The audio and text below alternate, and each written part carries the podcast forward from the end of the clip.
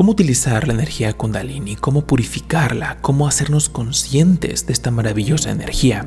Lo primero que tengo que decir al respecto es que los textos que se refieren a esta energía esencialmente nos empiezan diciendo que la creación es una combinación de conciencia y energía. En su aspecto supremo, a la energía se le llama Shakti o Adi para Shakti.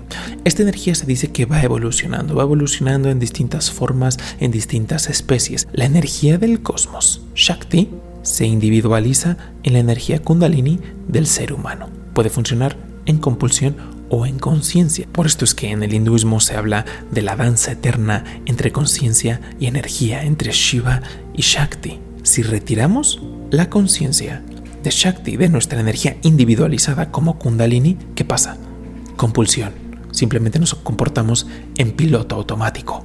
Cuando traemos esta parte, cuando traemos la conciencia, cuando traemos este aspecto de Shiva, esta energía se purifica y alcanza su máximo potencial. Es el flujo ascendente y descendente de la energía kundalini a través de los chakras lo que nos permite experimentar la realidad. Una de las bases del sendero espiritual es hacernos conscientes de este flujo para más adelante con sadhana, con disciplina espiritual, con herramientas como la meditación yógica, que se dice que nos vamos haciendo conscientes de esta energía y lo que queremos es dirigirla hacia arriba, cada vez más enfocarla hacia arriba, porque esto es lo que abre la puerta del desarrollo espiritual. Cuando la energía kundalini está adormecida o simplemente fluyendo de manera incesante hacia el plano externo, se dice que el ser humano entra en ciclos compulsivos.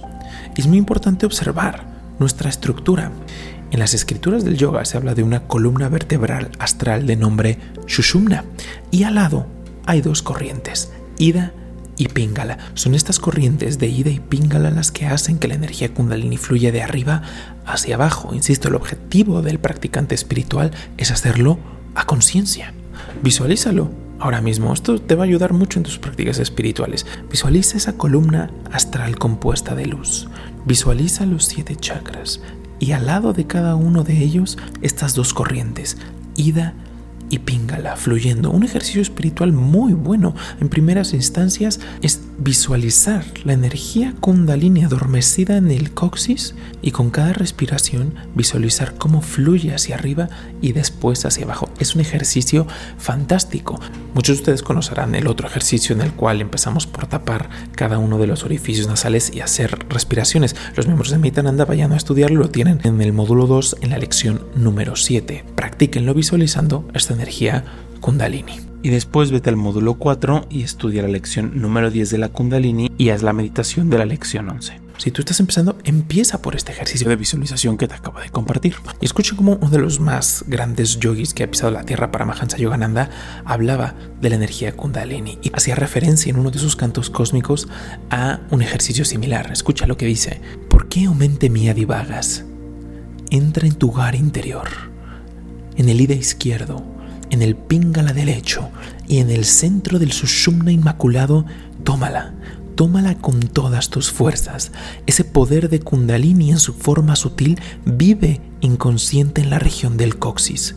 Pero otorgado por el gurú y por la estela del pranayama, despiértala, despiértala con todas tus fuerzas. Si desempacamos este canto de Paramahansa Yogananda, nos está delineando el sendero espiritual. Primero, date cuenta del problema, que la mente está para todos lados, que las acciones también lo están, que esa energía está fluyendo de forma inconsciente en muchos casos hacia el exterior, que se identifica con el yo. Yo soy este cuerpo, tengo que mantenerlo, tengo que alimentarlo, tengo que experimentar placer a través de los sentidos y simplemente vivimos en la inconsciencia.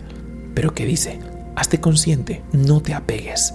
Lleva tu mente al interior, llévala a Shushumna, observa el flujo, observa Ida, observa Pingala y en medio del Shushumna despierta esa fuerza de Kundalini adormecida en el coxis por el poder del pranayama, haciéndote consciente de tu respiración. Despierta ese flujo y haz lo tuyo. Este es el camino de la trascendencia espiritual que nos lleva a las experiencias espirituales. Aquí es en donde se rompe, aquí es en donde se quiebra esa brecha, esa frontera que hay entre conocimiento espiritual, que está únicamente en la mente, y las prácticas que llevan a experiencias por esto es tan importante el tema de la energía kundalini, porque no es para leerlo y no es para practicarlo en la inconsciencia, es para observar.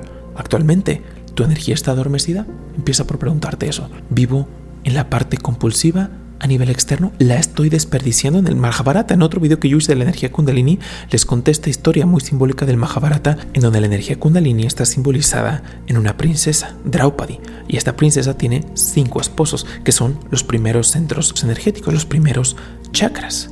Esta energía, cuando estamos en la inconsciencia, es insultada y es arrastrada, y los cinco centros virtuosos se les obliga a irse al exilio, perdón, y es instaurado el impostor del deseo material con todos sus parientes, con la mente ciega, con la ira, con los apegos. Este personaje se le conoce como Duryodhana en esta escritura del, del Mahabharata y, y tiene 100 hermanos. Esos 100 familiares son todas las cualidades no espirituales que nos mantienen en el plano externo. Y ahora, el deseo material no habla únicamente de la acumulación por objetos materiales, sino que habla de la estimulación sensorial, de esos deseos que nacen solamente para satisfacer el ego. En esa historia se dice que estos cinco centros virtuosos y su esposa, la energía kundalini que fluye a través de sus chakras, necesita ayuda de la conciencia, simbolizada por Krishna en esa escritura.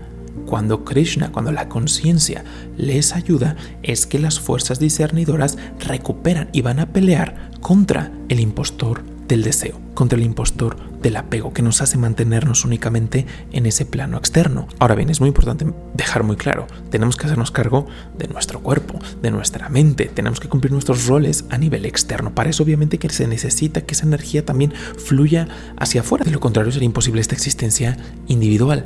Sin embargo, no es lo mismo ser conscientes de esta parte y de ejecutar nuestras acciones a nivel externo en conciencia que simplemente dejar que se apodere el ciclo compulsivo en el cual no tenemos idea que la vida y el tiempo nos están pasando por encima. Es muy importante saber lo que estamos haciendo y para qué lo estamos haciendo. Por eso es que empezamos nuestro viaje de la energía kundalini, lo empezamos haciéndonos conscientes de qué es este flujo. Este es un ejercicio para que juegue de tu lado la mente, porque a veces ya sabes, miedos, eh, pensamientos y demás que solamente alejan tu conciencia de la parte espiritual. Aquí estamos haciendo lo contrario, la estamos alimentando para que sirva como soporte en nuestras prácticas espirituales. Ahora, ¿cuáles son las cualidades que nos ayudan a despertar nuestra energía, a hacernos conscientes, a experimentarla y cuáles son las que hacen todo lo contrario. En uno de los textos más reverenciados del sendero del yoga, el Bhagavad Gita, se dice lo siguiente, la valentía la pureza de corazón, la perseverancia en la adquisición de sabiduría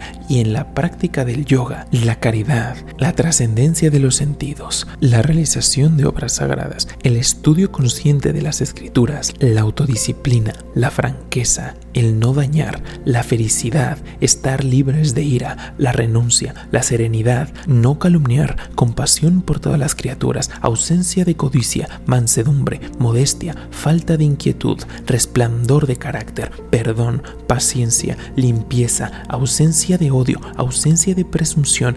Estas cualidades son la riqueza de una persona divinamente inclinada. Estas estrofas narran las cualidades elevadoras que conducen a los devotos a la realización suprema y señalan las tendencias nocivas o malignas que inhabilitan a los seres humanos para alcanzar su estado divino.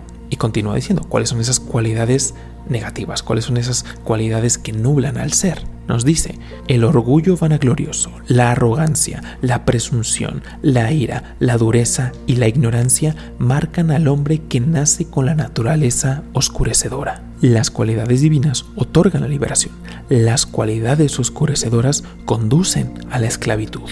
La lujuria, la ira y la codicia estos constituyen la puerta triple del infierno que conduce a la destrucción del bienestar del alma. Estos tres, por lo tanto, el hombre debe abandonar. Al alejarse de estas tres entradas al reino de las tinieblas, el hombre se comporta de acuerdo con su propio bien supremo y luego alcanza el estado divino. Es importante mencionar que cuando habla de infierno, cuando habla de tinieblas y estas cosas, no está hablando de algo físico, está hablando de un estado de conciencia. Por esas razones que yo hice un video acerca del infierno, cómo se explica dentro del marco del hinduismo, que es increíblemente simbólico y la verdad que yo me quedé sorprendido la primera vez que leía al respecto. Se dice que el primer pranayama, que la primera forma de control de esta energía kundalini es parar el flujo inconsciente al exterior. Pero al mismo tiempo dicen los rishis que es lo más difícil de hacer porque hay placer y apego de por medio. Pero es de lo más valioso que puede haber, hacernos consciente, a ver, mi energía está fluyendo, está ahí detenida en el centro coxígeo y simplemente está desperdiciándose, insultándose como esta historia de, de Draupadi, que se dice que esta doncella le hicieron pasar un muy mal rato, la arrastran, la jalan del cabello simbólicamente. Nosotros, esas tendencias, cuando está este impostor y son exiliados estos centros discernidores, se dice que insultamos a nuestra energía kundalini, que la humillamos. El primer paso, el primer pranayama, si lo queremos ver así, nos dirán los rishis, es hay que dejarla de arrastrarla, hay que dejarla de insultarla, hay que darle el lugar que le corresponde, es soberana en el reino corporal, es sagrada, hay que tratarla. Así, sí la podemos utilizar a nivel externo, pero recordar cuál es su verdadera naturaleza. Con mesura, con paciencia, con aceptación, intenta hacer este primer pranayama, no desperdiciarla y no insultar a la energía kundalini. Y haciendo esto, Sendero Espiritual va a adquirir una dimensión muy diferente para ti.